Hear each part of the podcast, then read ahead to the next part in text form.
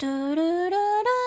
东京日日 news 每天十分钟，分享华人媒体不太会报道的日本新闻。欢迎来到东京日日 news，我是可乐米。咖啡是我的生命之水，是我唯一摄取咖啡因的方法。然后刚刚找新闻的时候呢，我就偶然发现了可以和咖啡抗衡的饮料，那就是茶。因为是日本的新闻嘛，所以这里讲的茶呢，是指日式绿茶。茶是日本的遣唐使，在奈良时代、平安时代从中国带回日本的日本国民饮料。根据静冈县立大学茶学综合研究中心的中村顺行教授的说法，茶有三个很好的成分，这三个成分分别就是儿茶素、咖啡因还有茶氨酸。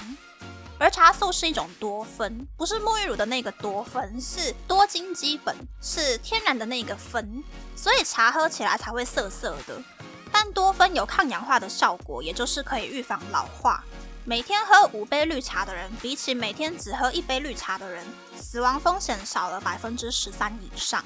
这里没有特别写一杯绿茶的分量是多少，但是单看网络上面的说法呢，五杯绿茶大概是零点五到一公升左右。此外，绿茶还有将女性的心脏疾病风险下降百分之四十，男性的脑血管疾病的风险下降百分之二十的效果，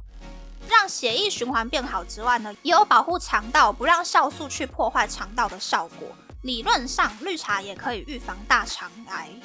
但是讲了那么多啦，其实乌龙茶还有红茶在加工的过程之中已经经过一次发酵了，里面几乎没有儿茶素。那么高级绿茶里面的咖啡因其实比咖啡还要高。咖啡因虽然会使人兴奋，但是绿茶里面的茶氨酸会使人放松，所以喝茶比较不会让交感神经还有副交感神经错乱。茶氨酸也在动物实验里面发现有清减大脑因为压力而萎缩的效果。那如果想要摄取更多的茶氨酸，抹茶会比绿茶还要好。越高级的抹茶，茶氨酸的含量也会更高。此外呢，以高级绿茶玉露来说，用五六十度的水冲泡，可以喝到茶氨酸还有甘甜的味道；用八九十度的热水冲泡，除了让人放松的茶氨酸之外呢，也会顺便把苦涩的儿茶素还有咖啡因释放出来。所以白天用热水，空腹或是睡前用温水冲泡绿茶，会对身体比较好。新闻大概是这样子啦，但是其实我没有那么搞刚自己来泡绿茶。我是有喝保健食品认证，可以减少体脂肪的那种保特瓶绿茶，在亚马逊买一整箱回家，出门的时候就放一罐在包包里面，带出去慢慢喝。台湾的话，应该很难买到便宜的日本绿茶的那种茶叶吧？去超商买饮料的时候啊，大家可以优先选择无糖的日式绿茶哟。那么应该是在双十一之前吧，有稍微提到过日本的各种大型折扣季。除了有跟风欧美一起搞的黑色星期五，还有圣诞节折扣季之外呢，日本也有独特的新年出售，初次的初，这个出售呢也会延续至少一个礼拜，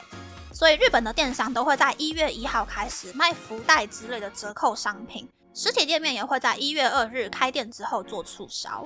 所以。继昨天日本的二零二四年后预测呢，这一集就要来谈各种东西的寿命，让你除旧换新。首先是根据 Smartphone Plus 网站的调查，百分之三十五点八的人每四到五年换一次手机，百分之四十四点九的人用到电池容量变低，每天充电充不停的时候就会想要换手机。而实际上，以使用来说呢，建议每三年换一次手机会比较舒适。如果真的用到电池容量变低，又或者是手机故障的时候才换手机的话呢，可能就会没有办法备份资料，又或者是立刻买到新的手机。除了手机之外，另一个每个人每天都会用到的东西，那就是内衣了。那么内衣用到什么时候就好该丢掉买新的呢？首先是有破损或者是布料变薄的时候就好该丢掉了，因为 size 已经跑掉了。再来是胸罩变形的时候，例如钢圈跑出来呀，或是碗弓的形状变形，又或者是穿起来不贴合身体的时候呢，就好该丢了。最后是松紧带没有伸缩性的时候，穿起来不舒服，又或者是无法包覆身体的话，其实也就好该丢了。遵守这三个原则呢，才可以确保内衣穿在身上是舒服的。再下一个，也几乎是每个人常常都会用到的东西，那就是微波炉。电压超高的电器，微波炉用到什么程度就好该丢掉了呢？正常来说，微波炉的寿命大概是十到十二年，因为微波炉里面重要的加热零件寿命大概是两千个小时。以每天使用三十分钟来计算的话，大概十年左右就可以换新的。而且，就算加热零件还有效，但是其他的零件过了十年也可能会坏掉或是毁损，所以还是建议不要用超过十年。此外，如果微波炉的加热效果变差，使用的时候会发出奇怪的声音或是味道，又或者是使用的途中会自己断电的话，就建议立刻丢掉，买新的微波炉。所以平常要定期清洁微波炉，尤其是内部的散风口。平常使用微波炉的时候呢，也不要把锡箔纸之类的金属放进去加热。平常也要避免里面没有放东西就让微波炉空转加热，才可以维持微波炉的状态。嗯，大家觉得怎么样呢？如果现在回想一下自己家里面有的东西的话，是不是有很多东西其实都好该可以丢掉换新的了呢？我其实以前也是很喜欢买东西囤东西的人啦。但是之前搬家之后，我丢掉了很多很多的东西，过着轻断舍离的生活。我觉得最好的变化就是买东西的时候，我会去思考这个东西的实用性高不高，我是不是真的很需要它。然后家里的东西数量其实也比以前少了一半。如果有坏掉的东西，或是差不多可以丢掉换新的东西呢，我也比较有预算，可以买好一点或是更耐用的东西，提升我的生活品质。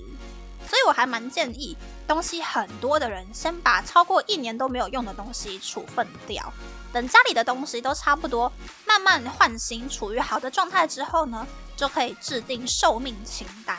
例如，规划每年一月把内衣裤全部都换新，每年五月把凉感内衣全部都换新。每年九月把发热衣全部都换新之类的，就可以控制购物的数量还有预算，并且保持每一件衣服都很舒适、很整洁的状态。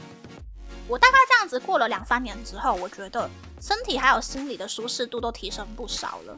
而如果是知道家里有哪一些是想要丢的东西，可是因为分量太多了，不想要每天追着垃圾车跑的人呢？其实就可以上网花钱找专业的垃圾处理公司，请人开车过来，一口气把所有的东西都丢掉。虽然要花一点点钱啦，日本其实还蛮贵的。我搬家的时候就花了大概日币九万多吧，